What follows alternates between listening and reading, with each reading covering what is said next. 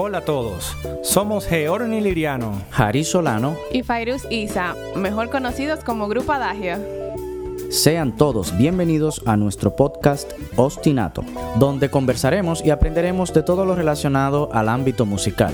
Temas de controversia. Historias y experiencias en los escenarios y espacios laborales. Comenzamos en Do... Mi... Bienvenidos todos sean una vez más a este podcast Ostinato.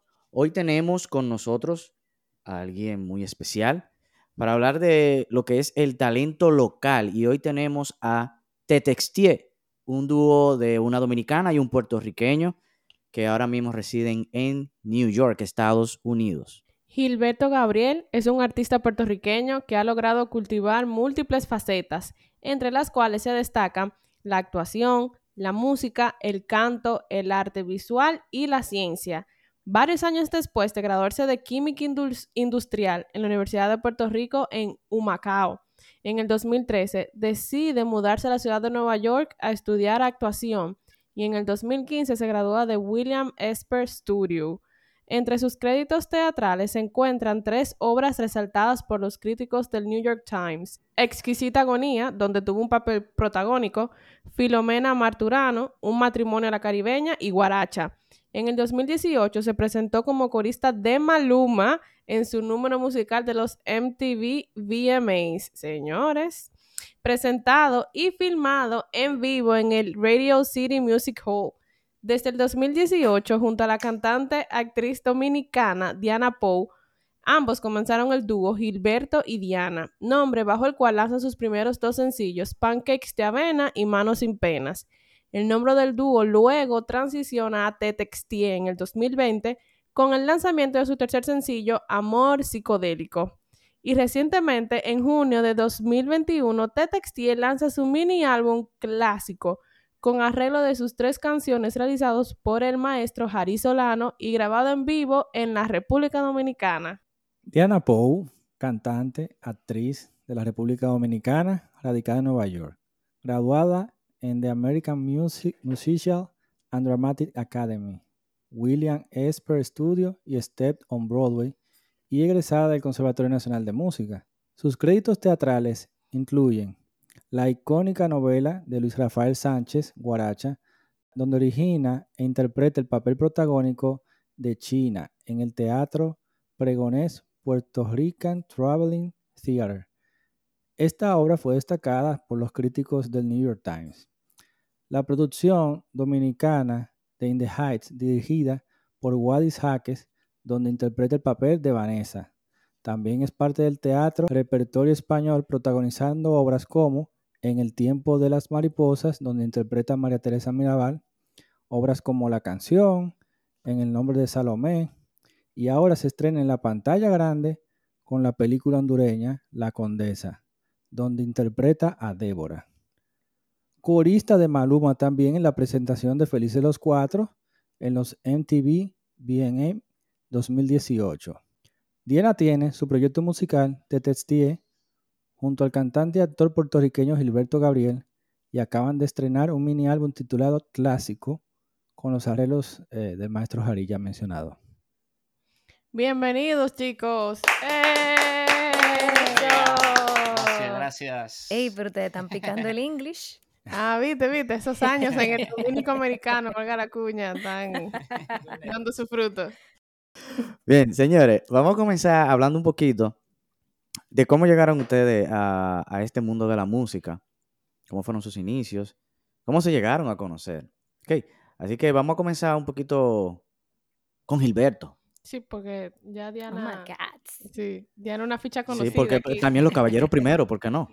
Bueno, pues yo en la música comencé a mis 13 años cuando estudié batería por algunos meses y después de ahí eh, estuve en la iglesia donde estaba en Puerto Rico tocando por 10 años. Eh, ahí yo creo que fue donde me formé como músico, tuve muchísimas horas de práctica, yo iba y tocaba básicamente cuatro o cinco veces a la semana. Eh, así que me pulí con la batería y aprendí a tocar conga, bongose, aprendí a un poquito de piano Y ahí fue donde surgió todo. Yo estuve tocando por 10, 11 años más o menos, hasta que vine a Nueva York a estudiar actuación. Entonces ahí la música tuve que ponerle una pausa eh, hasta que conocí a Diana de nuevo. Y Diana y yo nos conocimos en el 2017.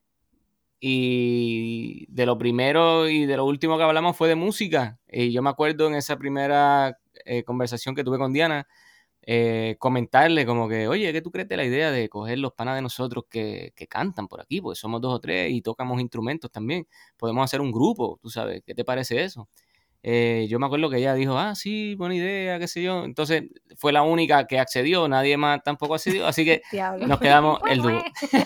No te hicieron el coro, no te hicieron el coro, solo Diana. No me hicieron el coro, solo Diana y pues está bien. Para, Pues, para mí que ella buscaba algo más. Para mí Gracias. que ella buscaba algo más. Oh, Gracias a Dios sí, que no te hicieron pa- el coro. Gracias Para mí fue que Diana habló con esos tigres y le dijo, ustedes se van de aquí, que el flaco es mío, esto está ready, ¿eh? No, Bien, Diana, cuéntanos un poquito de ti. Pues claro, mira, yo hago música desde que yo estoy en la barriga de mi mamá, yo creo, porque, mano, yo salí por ahí y ha sido toda mi vida haciendo arte. A mí, desde los tres años, mi abuelo me regaló un piano de juguete chiquito y yo no soltaba ese piano para ningún lado. Y ahí fue que mi mamá dijo, bueno, esta muchacha va a ser músico, vamos a ponerla en, en el, en la Lila Mena, luego pasé al conservatorio, luego transicioné a mudarme a Nueva York, a perseguir una carrera de teatro musical. Y bueno, y aquí he desarrollado toda mi vida artística profesional. Y bueno, y conocí a Gilberto en el 2017. Yo lo acabo de decir y 2017. se olvidó, no, no se acuerda ni aunque se lo diga. en el 2017, diantre. Me toca. Ya yo, buena ya yo podcast. Yo tengo, Hoy va a Vamos dormir bien, vamos bien. sí. Pues en el pregunta. 2017 nos conocimos y nada, y empezamos a colaborar y a hacer música, primero con covers y ya luego empezamos a sacar música original. Gilberto, ¿cómo, o sea, tú, tú dijiste que tú de- desde los 10 años, de chiquitico, estabas envuelto en la música. ¿Por qué tú decidiste estudiar química? O sea, como que ese cambio de música a química está como bastante, o sea, son dos polos opuestos. Sí, eh, bueno, realmente yo es que la música siempre me dijeron que era algo para divertirme y un hobby, ¿me entiendes? Así, Ujú. así que me, a mí lo que me dijeron fue, tú tienes que prepararte, tener una carrera, así que decide dónde la vas a hacer. Y no debe ser en el arte. O sea, me lo pusieron así bien plano enfrente de la cara. Entonces que, nada, yo en verdad, eh, no es por, ar- por alardear, pero yo era bien bueno, mano, en ciencia y matemática. Así que, y me divertía muchísimo, me divertía muchísimo con esas dos materias. ¿Cuántos Digo- son? 2 más 7 por 4, dividido entre 8, sacándole la raíz cuadrada. Eh, te digo ya Te mismo cuando acabemos el podcast, te envío, te envío, te envío un texto. Eso Te texteo. Exacto, te Te texteé. texteamos con Te texteo. Este, y yo dije, y, y valga, val- valga eh, aclarar que yo dije que era bien bueno en matemáticas y ciencia. Yo creo que, yo creo que se me han olvidado muchas cosas. Aprovechando la pregunta que Fairo hizo, para Diana también, ¿tú te en algún momento te viste estudiando otra carrera? Ay, no. Mm-mm. Nope. A, mí me, me llegó a interesar la psicología, pero siempre era como más en el ámbito de lectura y de aprender más de la humanidad y de cómo funciona el ser humano por ser actriz. Pero no, no tengo ni un plan B, mi loco. Si esto no como para complementar, era como para complementar. como para complementar, exacto. Y Siempre entonces, yo he si tú nunca. adiciones a mi carrera. Ok, si, si tú nunca te viste en otra carrera que no fuera música, ¿cómo tú terminaste siendo actriz? ¿Cómo así, loco? ¿Eso es arte? Todo lo que yo tengo, yo estoy desarrollada en las artes. No, todo pero, lo que no, es pero, artes. pero lo que pasa, yo creo que ahí la contestación es que tú estudiaste teatro musical. Claro, también. Que esa es la preparación de Diana. Diana, Diana se preparó en teatro musical, obviamente para estar en el escenario cantando mientras también actuaba. Exacto. ¿no? Todo fue como un paso por paso en cada disciplina, porque primero yo empecé con la voz en el coro de Marianela, donde conocí al maestro Jari Solano. Odiamos más que el diantre, pobre Marianela. Ay, un saludito, un saludito a la profe Marianela. un saludo a la profe. competencia, eh. Perdone, profe. Cuánto fuñimos. Después yo em, me puse a, a estudiar piano, em, luego fue el teatro, luego fue el baile, y así poquito a poco han sido una tras de la otra, pero siempre artístico. Para recordar un poco de historia y hacerle un homenaje a quienes ustedes consideren, ¿quiénes ustedes consideran que fue como su guía, quien los empujó a ustedes, su maestro, su, Su su mentor. compañero, su amigo? ¿Quién los empujó a, a continuar la carrera? O a Bueno, iniciarse en mira. la carrera de, por ejemplo, en el teatro, en tu caso, Diana. Exacto. Bueno, obviamente a mi familia, primero que nada, mi mamá y mi papá siempre estuvieron apoyándome. Yo tuve muy buenos profesores, en verdad, y eso es una cosa que yo siempre, siempre la, la llevo en el corazón. La profesora Jacqueline Huguet fue una de las primeras en motivarme em, en cuanto a música. Para el teatro fue Nurin Sanjay, cuando yo hice High School Musical on Stage allá en Dominicana. Por ella yo estoy aquí en Nueva York. Y profesores también como Antonia Chabebe, Marianela Sánchez, eh, Mayra Peguero, todos esos profesores. ¿Y tú, Yo Gilberto? tendría que, sí, tenemos que volver a la historia de la química porque en el tercer año de ese bachillerato yo me di cuenta que yo quería hacer otra cosa porque me metí a una clase de pintura con el profesor Daniel Lin Ramos. Eh, y cuando yo me di cuenta de lo que en verdad yo era capaz de hacer en el campo de, la- de las artes visuales, decidí entonces tratar el teatro y lo traté con José Eugenio Hernández. Y entonces estas dos personas me, me- me ayudaron a, a- aterrizar, ¿no? Y- y- y decidir que lo que yo iba a hacer de ese momento en adelante era buscar la manera de hacer arte. Y fue lo que hice, o sea, y, y la busqué y la fórmula al final fue, termina tu bachillerato de química, trabaja, ahorra dinero y vete a estudiar fuera. Y así fue que lo hice, ¿sabes? Pero esas dos personas son claves también en, la, en mi historia como artista. Qué bueno. Tengo otra pregunta. La gente pinta, ¿verdad? El famoso sueño americano, eh, que todo es muy chulo allá, eh, hay mucha arte, muchos espacios para tú poder desarrollarte.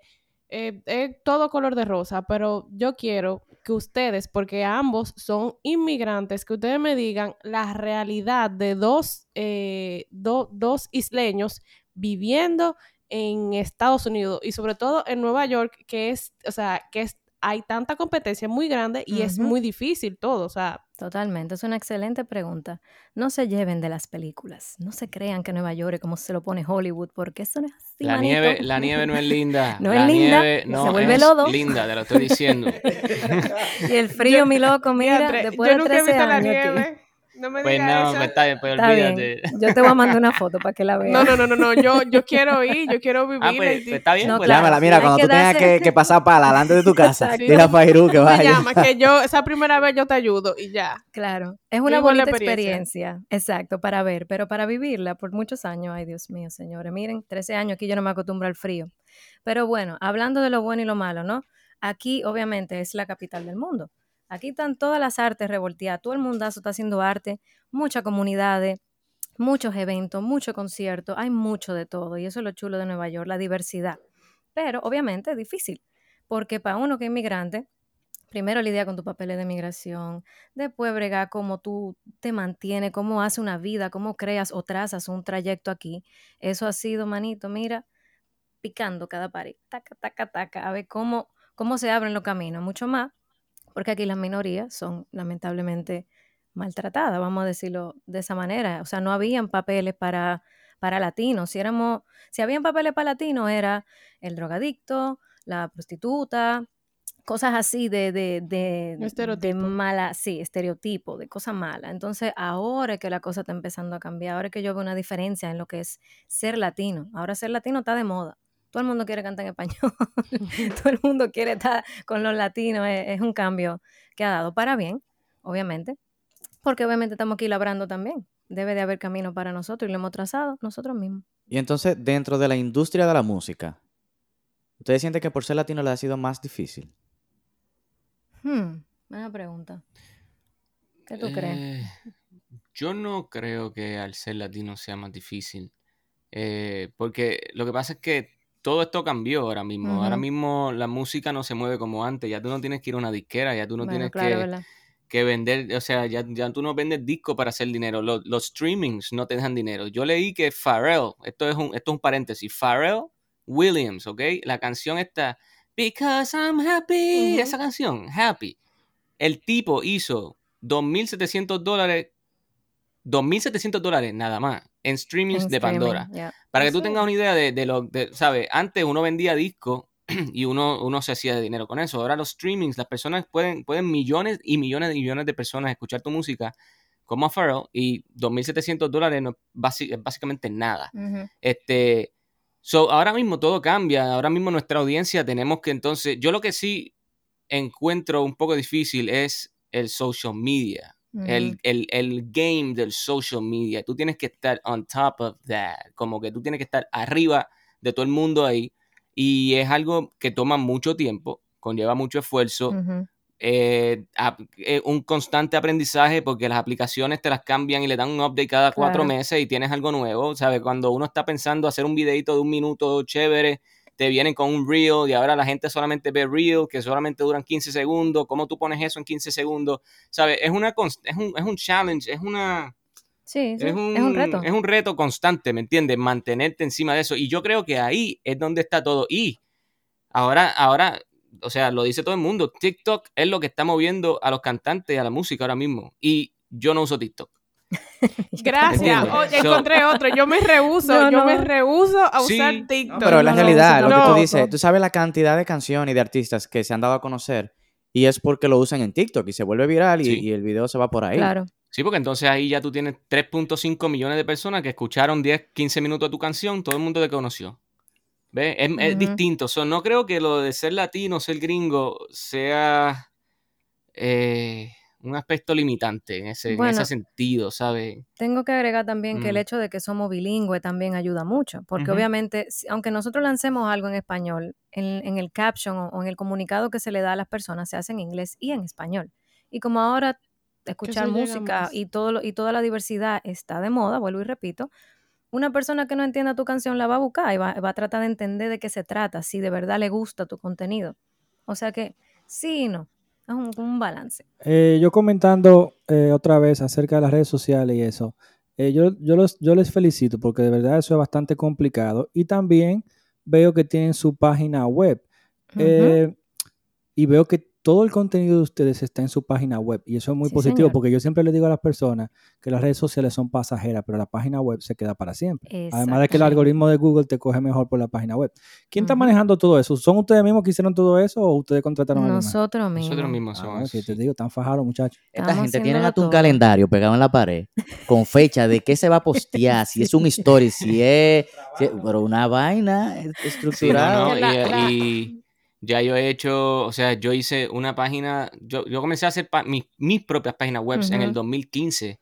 Yo hacía mi página de, de, de arte, arte visual, mi página de actuación. Sí. So, yo he aprendido a, a manejar todas estas cosas y, Claro. y nada, una vez tú lo, tú lo haces una o dos veces, ya eh, es natural. ¿me Yo no era tan tecnológica antes de que obviamente pasara todo lo de la pandemia, pero conociendo a Gilberto y, y, y observándolo y aprendiendo de él, oye, me, me ha, me ha resuelto mucho tener mi página web que la hice yo misma, te texté, la hicimos juntos. Es más, se ve más profesional, como que la gente confía más en ti y en tu trabajo cuando lo ve de esa manera.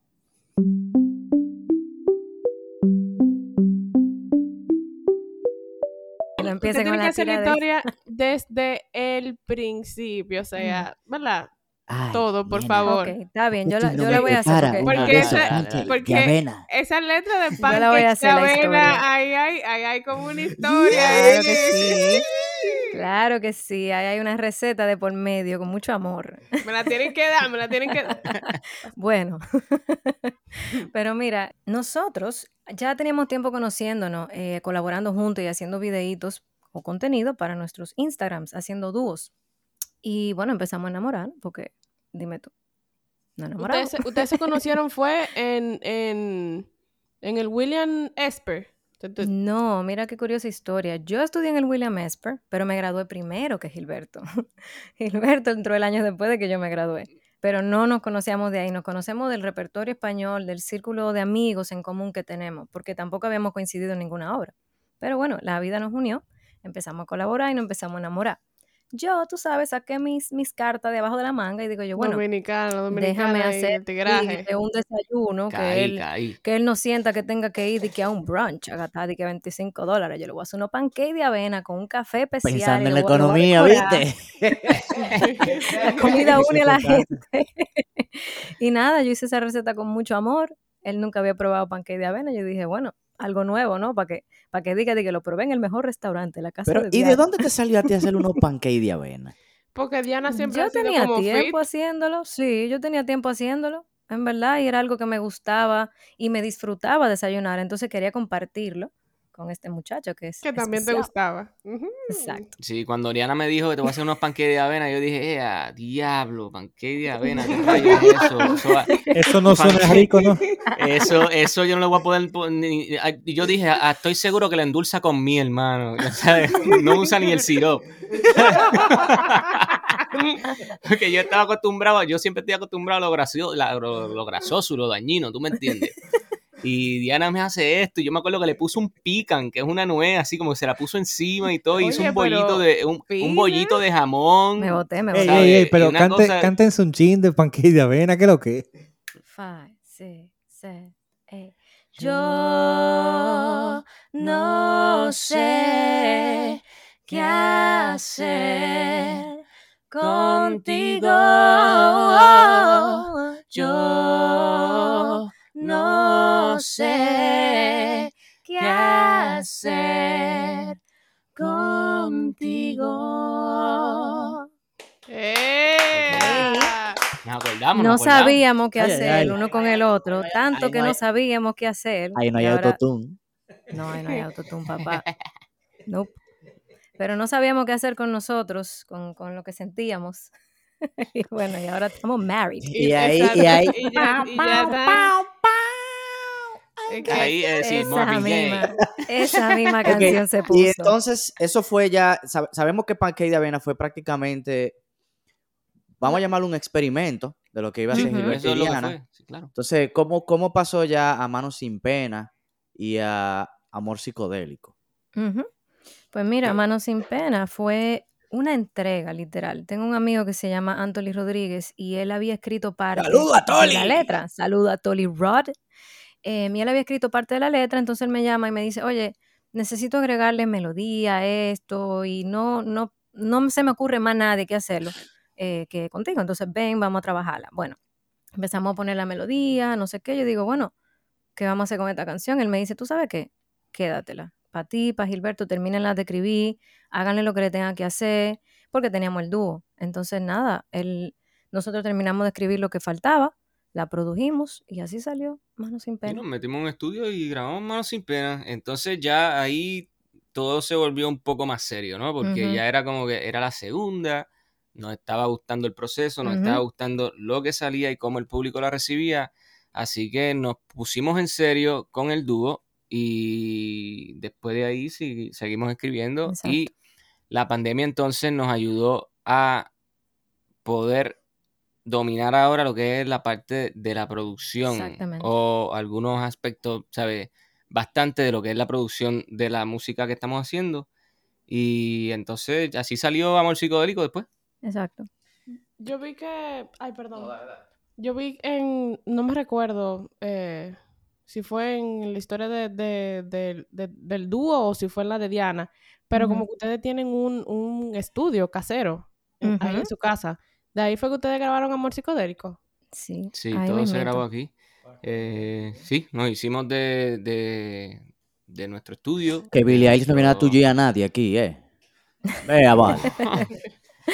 No, nosotros vimos que todo cerró y fue como que, bueno, nosotros no somos gente de sentarnos a esperar por nada. Y fue como que, mira, tenemos un espacio que nos sobra, vamos a construir nuestro estudio, construimos la cabina nosotros mismos a mano y nos pusimos mano a, a aprender de producción y a tirarle a, a nuestras letras y música.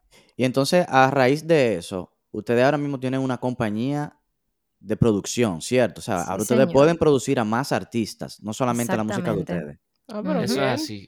El año pasado, creo que fue como en septiembre más o menos, tomamos la decisión y esto viene a raíz de que teníamos el problema de que queríamos un nuevo nombre para el dúo, algo donde, donde, porque hasta el momento las canciones estaban en dos profiles, estaba Diana Poe en, en Spotify, estaba Gilberto Sí, Gabriel, era como dos artistas colaborando separados, pero ya cuando decidimos formalizar todo, ahí fue que empezamos a pensar en un nombre. También que las otras dos canciones fueron producidas por otro productor, entonces como ahora íbamos a empezar esta trayectoria de producir nosotros mismos, nos pareció una buena idea formalizar el dúo y ponerle un nombre oficial.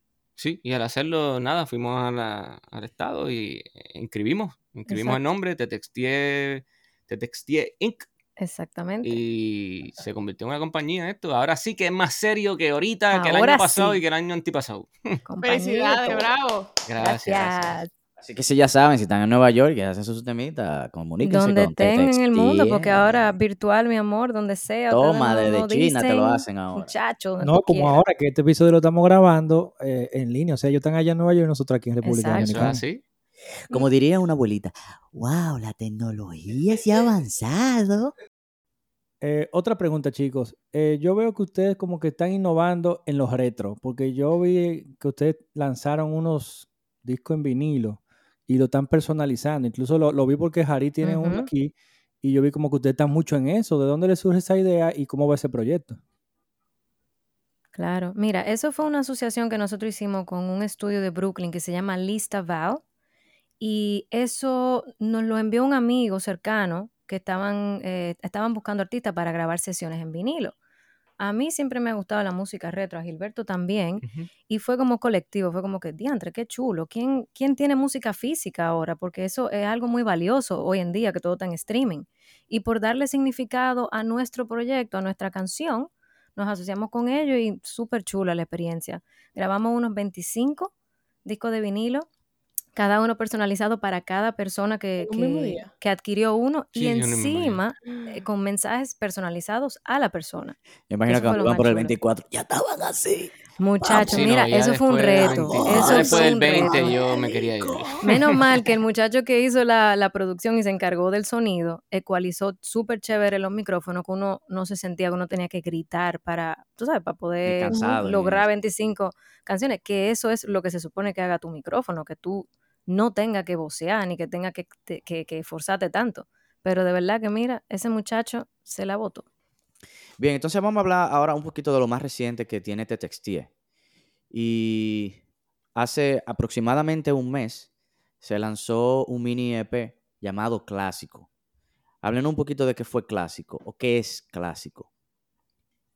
Clásico es, eh, tú sabes, cuando tú tienes una pintura bien, bien, bien linda, pero le hace falta un marco.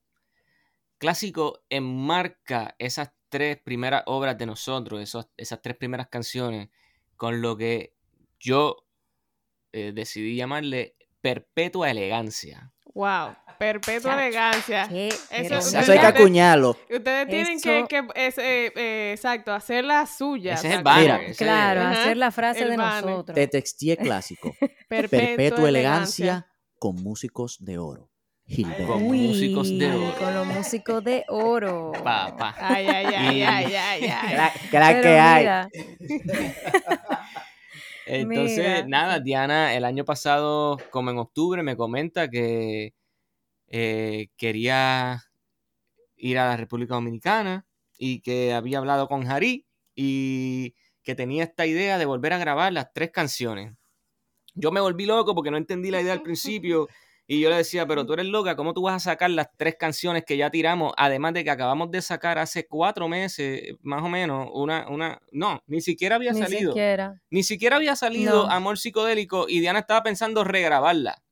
¿Sabes? Yo, yo, no, yo no entendía hasta que ella me dijo, dame un break, yo voy a hablar con Harry, yo le voy a decir que me envíe un, ¿sabes? un demo de, lo, de, de una idea inicial que él tenga con una de las canciones y te lo enseño. Y nada, llegó Pancake de Avena y yo dije, ah, pues claro, esto mismo es lo que hay que hacer, ¿sabes? Ya no, había, no hubo más que discutir. no hubo más que hablar. y, y llegamos a eso. Exacto. Sí, no, o sea, la, la experiencia de, de haber hecho clásico, que empezó como un proyecto pequeño, porque siempre que yo voy a Dominicana, yo siempre quiero tocar con mis amigos, con ustedes, con quienes yo me crié. Y fue como que, oye, Jari, vamos a grabar unos videitos, pero era más para social media, como para darnos contenido, para colaborar juntos, más que nada. Y bueno, la idea fue creciendo, terminamos produciéndolo en grande. Y se fue de la mano. eso fue una vaina que se fue de la mano. Eso no era para nada. Pero se fue de la mano para bien. De- exacto, de porque- buena manera, de buena Claro, manera. claro no que fue que sí. se descontroló y se fue por un barranco. Porque Sí. mira, fue una, una experiencia muy linda, en verdad. Y siempre lo es para mí volver a mi casa y tocar con mis amigos, porque eso me, me recuerda a, a cómo yo me crié, cómo yo crecí. Y yo no estaba acostumbrada a escuchar música en un radio. La hacíamos nosotros. Todos los 31 que se armaban en mi casa era con música en vivo, tocada por nosotros mismos. Que si no, papi siempre decía, amanezcan, quédense aquí. No, ya, ya, don Carlos, ya. Bueno, bueno, don Carlos. toquen más, Saludos, toquen más, don saludos. Carlos. Saludos a, a mi padre, don Carlos. Positivo. Positivo siempre está ese señor. Entonces, Pero eh, mira, dale. No, que yo quería también recalcar los nombres de los músicos que participaron en este proyecto, que está obviamente Grupo Adagio, conformado por ustedes, Fairuz, Hari, Georni. También estuvo William Cruz, que hizo el corno francés, Darol en el bajo, eh, Lu- eh, José Luis en la percusión y nosotros, de Textil. Nosotros. Y yo tengo una pregunta, quizás sea más para Gilberto, pero que, que porque Diana obviamente al, al estudiar en el conservatorio y eso tuvo más contactos con cierto tipo de instrumentos, ¿verdad? Y, y en la época de nosotros, bueno, pues la, la orquesta hacía mil conciertos al, al mes. Uf, Pero, ¿qué se sintió? ¿Qué se sintió para ti como ver esos instrumentos, quizá a, a quemar ropa, sentirlo, cómo suena, ver cómo funciona, por ejemplo, el corno, un baby bass y ese tipo de cosas, el violín y el cello? Y, ¿qué, fue, qué, qué fue eso para ustedes dentro del estudio con sus propias canciones? Pues mira, yo a diferencia de ustedes y de Diana, música así como música clásica o, o- poder ver una orquesta con, con más de 10 instrumentos fueron ocasiones muy especiales en mi vida que yo creo que puedo contar con los dedos de mi mano, ¿tú me entiendes? En la universidad tuve una oportunidad de tirarme un concierto, fui a México una vez a hacer una obra y como parte del festival completo en que la obra estaba allí, la, la banda de jazz del Conservatorio de la Ciudad de México eh, estaba allí y eso fue increíble. O sea, esa era una cosa que siempre me paraba los pelos. Este, y el cello es uno de mis instrumentos preferidos. Oye, y- Fairú, ay, Sí. ay, ay, ay, ay, ay. Otro Yo no, más, sé qué, yo no sé qué pasó, yo no sé qué pasó ahí. es un mismo, coronavirus. pero- Es un coronavirus Bueno. que hay. Gracias. A Johnny le van a tener que poner un suero un día de esto porque le va a dar una vaina. Johnny, resígnate. En cada. No, pero es la verdad. eh, o Chelo sea, virus. eh, el, el cello me gusta mucho y, y yo eh, como que enlacé mucho, o, sea, o, o creé una relación bien chula con el cello porque cuando yo llegué a Nueva York, los primeros meses yo vivía en el West Village y en la esquina del bloque donde yo vivía se paraba un señor a tocar cello en las noches. Wow. Entonces yo salía y lo miraba, ¿sabes? Eso era, es algo que significa mu- mucho más que, que- que simplemente me gusta el cello, ¿sabes? Es como que me daba, era un instrumento que me dio paz en el revolú que, al que yo me encontré cuando me mudé a la, a la ciudad de Nueva York los primeros meses. So, ahí hay algo, hay algo bien bonito. Este, y como estaba diciendo ahorita, eh, ver instrumentos así era para mí como una, eh, eran ocasiones especiales. Para mí como que de, de- de- Son a- de a- lujo, sí, cosas- antiguos, son, son, instrumentos que han sobrevivido por más de que, que- que 500 500 años. ¿Cuántos, cuántos años tiene un cello, un violín? Muchísimo. En el siglo XVI. Sí. Mira, eh. Gilberto, eh, a ti te queda muy bien, a ti te Profesor de queda, violín. a ti te queda muy bien lo de lo del rap. Eh, de verdad que te lo digo, te queda muy bien. Yo incluso dije, mira, Gracias, gracias. ahí viene el cángel. Arcángel Paz. ya quisiera Arcángel. ya tú vas a hacer, ya, tú vas a hacer el, el rap parte de ti, de, de tu, de tu, de- del show que tienen ustedes, van a seguir. eh, Sí, ah, Sí, claro, definitivamente. ya, eso, a mí me, eso a mí me encanta. O sea, yo, yo, bueno, mira, yo les voy a hacer una confesión. Yo no me siento muy cantante, que digamos, ¿sabes? Yo sé que yo puedo dominar algunas notas y algunas melodías y qué sé yo, pero, y esto, y esto, y esto tiene una razón de ser. Yo me entrené para ser artista visual, yo me entrené para ser actor y me he entrenado para ser científico. Yo nunca me he entrenado para ser cantante. Lo que yo sé de cantar es porque lo aprendí en la iglesia y me enseñaron a cantar en la iglesia. Aprendí con mi grupo de, de, de- de cuando yo era un, un chamaquito de 13 años. Y, y obviamente he venido arrastrándolo y es algo que me gusta, sí, pero no me siento que soy un super cantante. So, yo creo que como en el rap me va tan bien y me lo disfruto tanto y se me hace mucho más fácil, ¿Te sientes es algo que definitivamente sí, me, siento, me siento cómodo ahí, ¿sabes? Y es, al- y, y- y es algo que es natural en mí, además de que me gusta porque yo fui baterista por 10 años y en el rap tú estás eh, tú estás en cinco todo el tiempo, tienes uno, y tienes, tienes un ritmo percusivo, ¿no? doble tiempo. Claro, tienes un ritmo percusivo. con la boca. Entonces, por eso yo creo que es que me lo disfruto tanto, por, por la similitud que tiene con los instrumentos de percusión. Y definitivamente eso, eso es algo que es un staple y es un signo o es una marca de lo que va a ser Tetextie. Siempre va a haber rap y siempre va a haber canto. Eso es así. Totalmente. Em, Muy bien, entonces háblenos, háblenos del proceso que ha sido todo esto de lanzar los videos, de toda esta estrategia mediática y también coméntenos lo que viene este jueves. De una orejita ahí, de una orejita. Guay, este próximo jueves viene el video de Pancakes de Avena de nuestro mini álbum clásico. Hemos ido sacando los videos con dos semanas de distancia, el uno entre el otro, y esa decisión ha sido tomada en, en- en base a lo que nosotros hemos ya publicado antes, como que hemos visto que a veces uno lanza la canción sola sin el visual y como que el tiempo de vida de un tema es muy corto. Luego tú lanzas el visual para apoyarlo, pero a veces notamos que si lanzamos las dos cosas al mismo tiempo, como que se consume la, la, mm, el visual y todo tan rápido que desaparece. Entonces, como que de poquito a poco, dándole a la gente ese, ese espacio que digiera, nos ha gustado bastante y ha tenido muy buena recepción. Em, El eso- eso jueves es a las decir, 9 de la noche, nosotros nos vamos a conectar live en Instagram, ¿ok? Y si no sabes cómo se escribe Tetexie, te voy a ayudar. E T-E-T-X-T-I-E, ¿ok? Así nos vas a buscar en YouTube y en Instagram. ¿Qué va a suceder? Nosotros vamos a virtualmente compartir con ustedes el estreno de nuestro video en YouTube, que es donde viven nuestros videos. Y al final de que, o sea, cuando el video se acabe, nosotros nos quedamos y vamos a tener una conversación con todas las personas que estén en ese live. Exacto. Pueden hacernos las preguntas que quieran. pro- probablemente estemos conversando con alguien también, un invitado. Y nada, estaremos hablando algunos minutos ahí con, con todas las personas que, que nos quieran, que nos quieran Sí, preguntar lo que quieran preguntar y lo que quieran saber, ¿sabes? Porque de nuevo, somos nuevos y estamos, lo que queremos es que nos conozcan, que lleguen a saber quiénes son y que decidan si nos quieren escuchar o no, ¿sabes? Y yo creo que van a decidir escucharnos.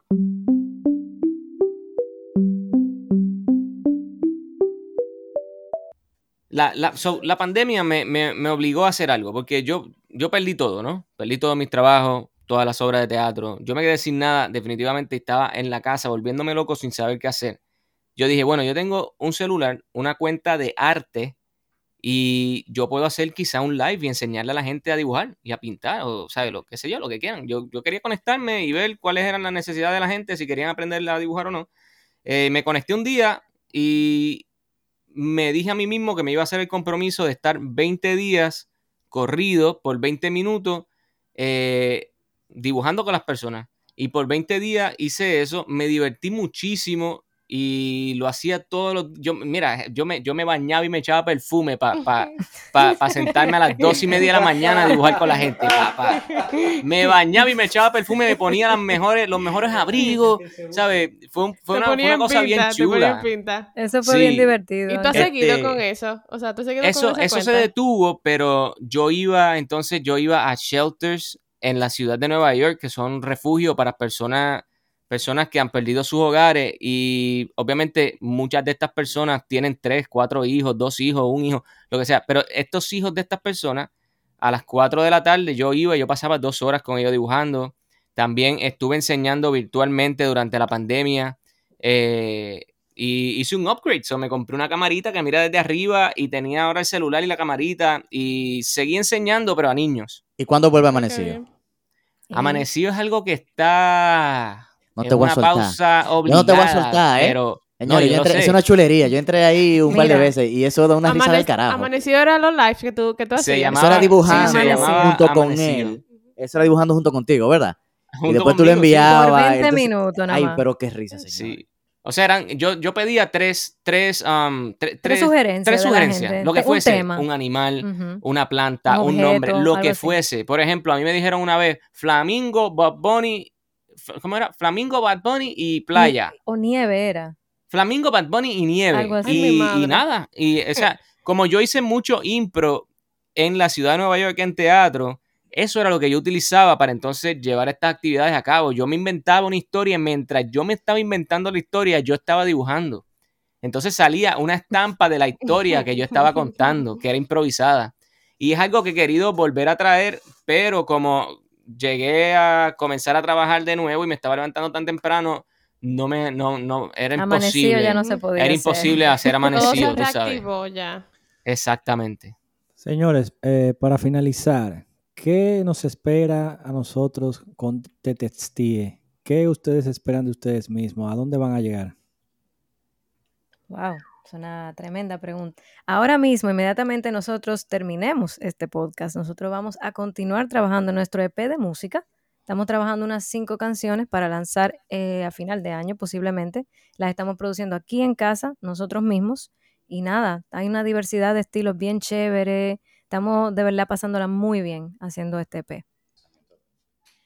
Muchas gracias, eh, Gilberto y Diana, por, por compartir este tiempo tan valioso con nosotros. A nuestro público, muchas gracias por escucharnos. Recuerden sintonizar desde la cuenta de Instagram de Te, Te Textie el live que van a tener el jueves a las 9, 9 pm. También recuerden que subimos un episodio todos los lunes, así que por favor estén atentos, compártanlos, eh, pónganlo en, en Instagram, en los grupos de WhatsApp de la familia, de los amigos, en todos los lados, por favor. Eh, y nada, somos Adagio, música que deleita tus sentidos. Hasta el próximo episodio. que no tiene